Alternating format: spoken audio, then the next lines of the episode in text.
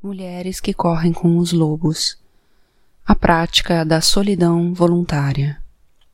Em meio à névoa cinzenta da manhã, o filho, já adulto, ajoelha-se numa rocha no mar e conversa nada mais, nada menos do que com a mulher foca. Essa prática diária e intencional da solidão permite que ele se aproxime do lar espiritual de um modo criterioso não somente ao mergulhar até o lar da alma por períodos mais longos, mas, com a mesma importância, ao ser capaz de invocar a alma até o mundo da superfície por períodos muito curtos. Para ter esse intercâmbio com o feminino selvagem, a mulher precisa deixar temporariamente o mundo, colocando-se num estado de solidão no sentido mais antigo do termo.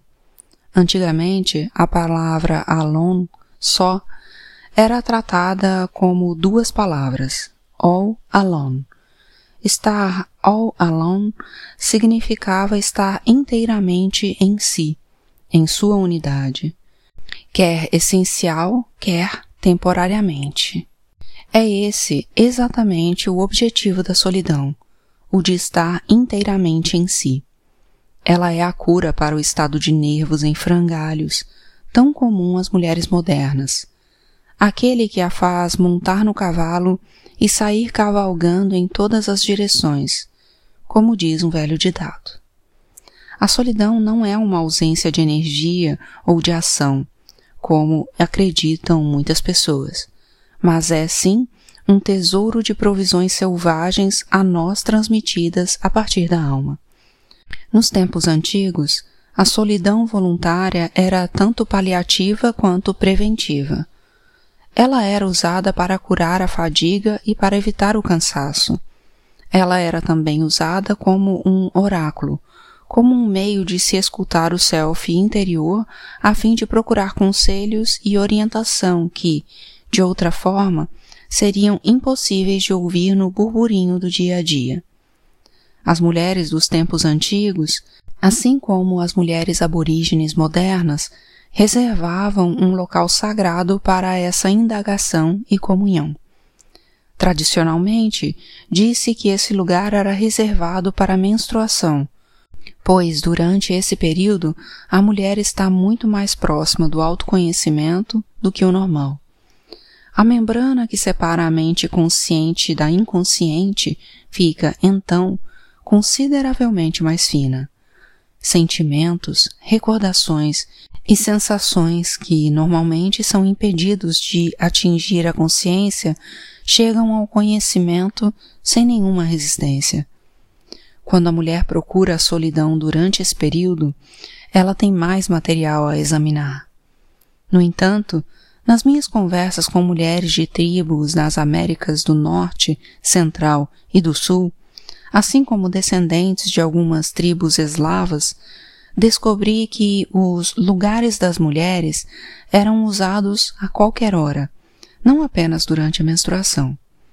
Descobri ainda que cada mulher muitas vezes tinha seu próprio lugar da mulher, que podia ser uma certa árvore, algum lugar à beira d'água, algum aposento natural criado pela floresta ou pelo deserto ou alguma gruta oceânica.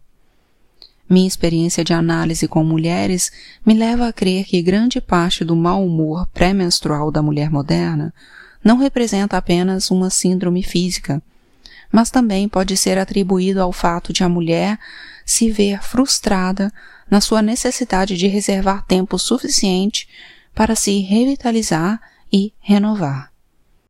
Sempre rio quando ouço alguém citar alguns dos primeiros antropólogos que afirmavam que as mulheres menstruadas de várias tribos eram consideradas impuras e forçadas a deixar a comunidade até que tivessem terminado. Todas as mulheres sabem que, mesmo que existisse um exílio ritual forçado como esse, cada uma das mulheres, quando chegada a sua hora, sairia pela aldeia triste e cabisbaixa, pelo menos até não estar mais à vista, e de repente sairia saltitante pelo caminho, tagarelando o tempo todo. Como na história, se fixarmos uma prática regular de solidão voluntária, estaremos propiciando uma conversa entre nós mesmas e a alma selvagem que se aproxima da terra firme. Agimos assim não só por estar perto da nossa natureza selvagem e profunda, mas, como na tradição mística desses tempos imemoriais, o objetivo dessa reunião é o de que nós façamos perguntas e de que a alma dê conselhos. Como se pode invocar a alma? Há muitas formas: pela meditação, pelos ritmos da corrida, do toque de tambor, do canto, do ato de escrever, da pintura, da composição musical, de visões de grande beleza, da oração, da contemplação, dos ritos e rituais, de ficar parada até mesmo de ideias e de disposições de ânimo arrebatadoras. Todos eles são convocações psíquicas que chamam a alma da sua morada até a superfície. Eu, porém, recomendo aqueles métodos que não exijam nenhum acessório, nenhuma localização especial e aos quais possamos recorrer com a mesma facilidade num minuto ou num dia. Isso quer dizer que devemos usar a mente para convocar o self da alma. Todo mundo tem pelo menos um estado mental conhecido no qual se realiza esse tipo de solidão. Para mim, a solidão é como uma floresta portátil que levo dobrada comigo para onde vou e que abro à minha volta quando necessário. Sento-me, então, aos pés das árvores velhas e enormes da minha infância. Desse ponto privilegiado, faço perguntas, recebo minhas respostas e depois reduzo novamente meu bosque ao tamanho de uma carta de amor para a próxima vez. A experiência é imediata, breve, ilustrativa. Na realidade, só se precisa de uma coisa para obter a solidão voluntária: a capacidade de eliminar distrações. A mulher pode aprender a se desligar das outras pessoas, do barulho, da conversa. Não importa que ela esteja no meio de uma controvertida reunião de diretoria. Não importa que ela esteja se sentindo encurralada por uma casa que precisa ser limpa com uma pá mecânica. Não importa que ela esteja cercada por 80 parentes que brigam, cantam e dançam ao longo de um velório de três dias. Se você já foi adolescente, você sabe se desligar. Se você já foi um dia mãe de uma criança de dois anos insone, você sabe como atingir a solidão voluntária. Não é difícil conseguir, só é difícil lembrar de tentar. Embora todas nós pudéssemos preferir passar uma temporada no lar espiritual que fosse muito mais longa, na qual partíssemos, ninguém soubesse onde estávamos e só voltássemos muito tempo depois, também é bom praticar a solidão num ambiente com mil pessoas. Pode parecer estranho, a princípio, mas francamente, as pessoas conversam com a alma o tempo todo. Em vez de entrar nesse estado conscientemente, porém, muitas caem nele de repente ou se desligam ou se descobrem nele. Por ser considerado uma atitude tão desagradável, aprendemos a camuflar esse intervalo de comunicação profunda, chamando-o por nomes bem corriqueiros. Por isso, ele já foi chamado de conversa consigo mesmo, de mergulho nos pensamentos, de olhos perdidos no espaço ou de sonhar com os olhos abertos. Essa linguagem de eufemismos é inculcada por muitos segmentos da nossa cultura, pois infelizmente aprendemos desde cedo a sentir vergonha quando nos apanham em comunhão com a alma, especialmente em ambientes prosaicos como no trabalho ou na escola. Seja como for, o universo da educação e do trabalho sempre teve a impressão de que o tempo que passávamos sendo só nós mesmos é improdutivo, quando na realidade ele é o mais fecundo de todos.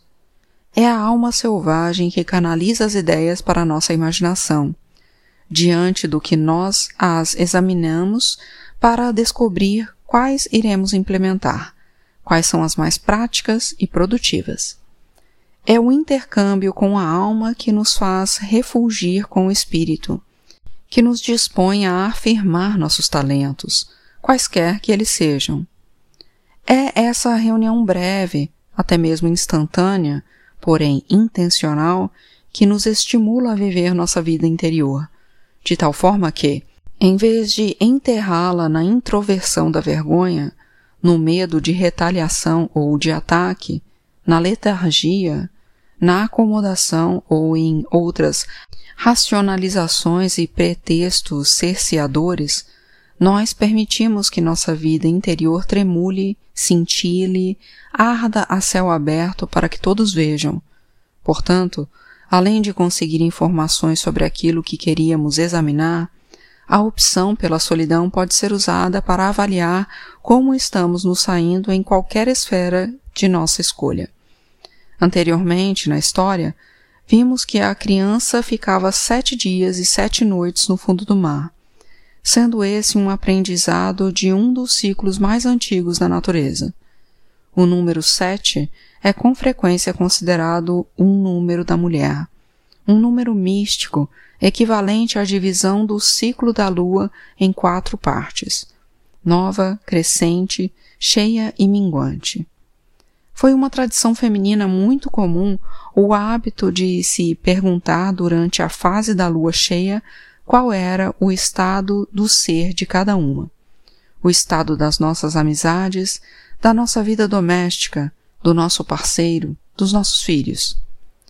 Num tal estado de solidão, podemos agir assim, pois é nesse período que direcionamos todos os aspectos do self para um ponto situado no tempo. E pesquisamos, perguntamos, querendo descobrir o que ele, nós, a alma, desejam nesse exato instante e realizando esse desejo, se possível. Desse modo, fazemos sondagens vitais sobre nossas condições atuais. Há muitos aspectos da nossa vida que devemos avaliar com constância: o ambiente, o trabalho, a vida criativa, a família, o parceiro, os filhos, mãe, pai, a sexualidade, a vida espiritual e assim por diante. O padrão usado para a avaliação é simples. O que precisa menos? O que precisa mais? Estamos perguntando a partir do self instintivo, não em termos lógicos, não em termos de ego, mas segundo a mulher selvagem, que trabalho, que acertos, quais aparas e quais realces precisam ser executados. Será que estamos na trajetória certa no espírito e na alma? A nossa vida interior está aparecendo? O que está precisando de reforço, de proteção, de lastro ou de pesos? O que está precisando ser eliminado, transposto ou modificado? Após alguma prática, o efeito cumulativo da solidão voluntária começa a agir como um sistema respiratório vital, um ritmo natural de acúmulo de conhecimento, de ajustes mínimos e de eliminação do que não for utilizável inúmeras e repetidas vezes. Ela é não só poderosa, mas pragmática, pois a solidão se situa mais abaixo na cadeia alimentar, embora ela tenha algum custo no que diz respeito à intenção e à perseverança. Ela pode ser obtida em qualquer lugar, a qualquer hora. Com o tempo, você se descobrirá colocando as suas próprias questões para a alma. Às vezes, você pode ter apenas uma pergunta. Outras vezes, pode ser que você não tenha absolutamente nenhuma e que só queira descansar na rocha perto da alma, respirando junto com ela. A ecologia inata às mulheres. É dito na história que são muitos os que tentam caçar a alma para capturá-la e matá-la, mas que nenhum caçador o consegue. Mais uma referência nos contos de fadas à indestrutibilidade da alma selvagem. Mesmo que tenhamos trabalhado, feito sexo, descansado ou brincado fora dos ciclos, isso não mata a mulher selvagem. Só nos deixa exaustas O lado bom consiste em podermos fazer as correções necessárias e voltar aos nossos próprios ciclos naturais. É com o amor e o cuidado com as nossas fases naturais que protegemos nossa vida para que ela não seja arrastada pelo ritmo de outra pessoa, pela dança de outra pessoa, pela fome de outra pessoa. É através da legitimação dos nossos ciclos distintos para o sexo, para a criação, o descanso, o lazer e o trabalho que reaprendemos a definir e a discriminar todos os nossos sentidos e fases selvagens. Sabemos que não podemos viver uma vida confiscada. Sabemos que há uma hora em que as questões dos homens e as questões do mundo precisam ser abandonadas por algum tempo. Aprendemos que somos como anfíbios. Podemos viver na terra, mas não para sempre não sem viagens à água e ao lar.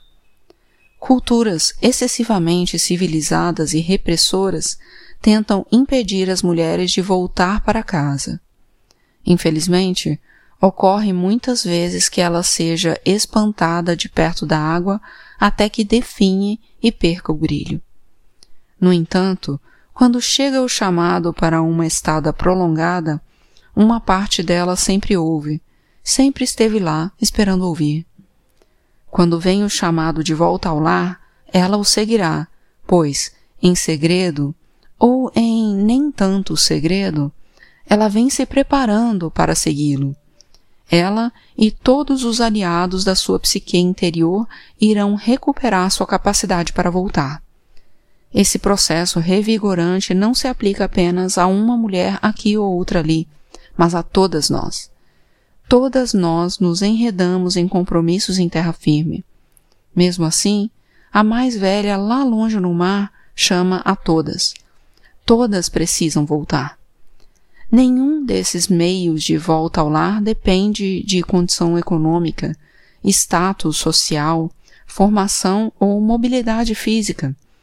Mesmo que só possamos ver uma folha de grama, mesmo que só tenhamos 20 centímetros de céu para observar, mesmo que só vejamos uma erva esguia que brota de uma rachadura na calçada, podemos ver nossos ciclos dentro da natureza e com ela. Todas nós podemos nadar mar adentro. Todas podemos criar em comunhão com a foca na rocha. Todas as mulheres precisam dessa união. Mães com filhos, mulheres com amantes, mulheres solteiras, mulheres com empregos, mulheres na fossa, mulheres de sucesso, mulheres introvertidas, mulheres extrovertidas, mulheres com fortes responsabilidades sociais. Nas palavras de Jung, seria muito melhor simplesmente admitir nossa pobreza espiritual. Quando o espírito fica pesado, ele se transforma em água. Portanto, o caminho da alma conduz à água. A volta ao lar e os intervalos para conversar com a foca na rocha no mar são nossos atos de uma ecologia inata e integral, pois eles todos representam a volta à água, o encontro com a amiga selvagem, aquela que acima de todos os outros nos ama incansavelmente, sem se defender e com profunda tolerância. Basta que olhemos no fundo daqueles olhos veementes que são sábios, selvagens e amorosos, e que aprendamos com eles.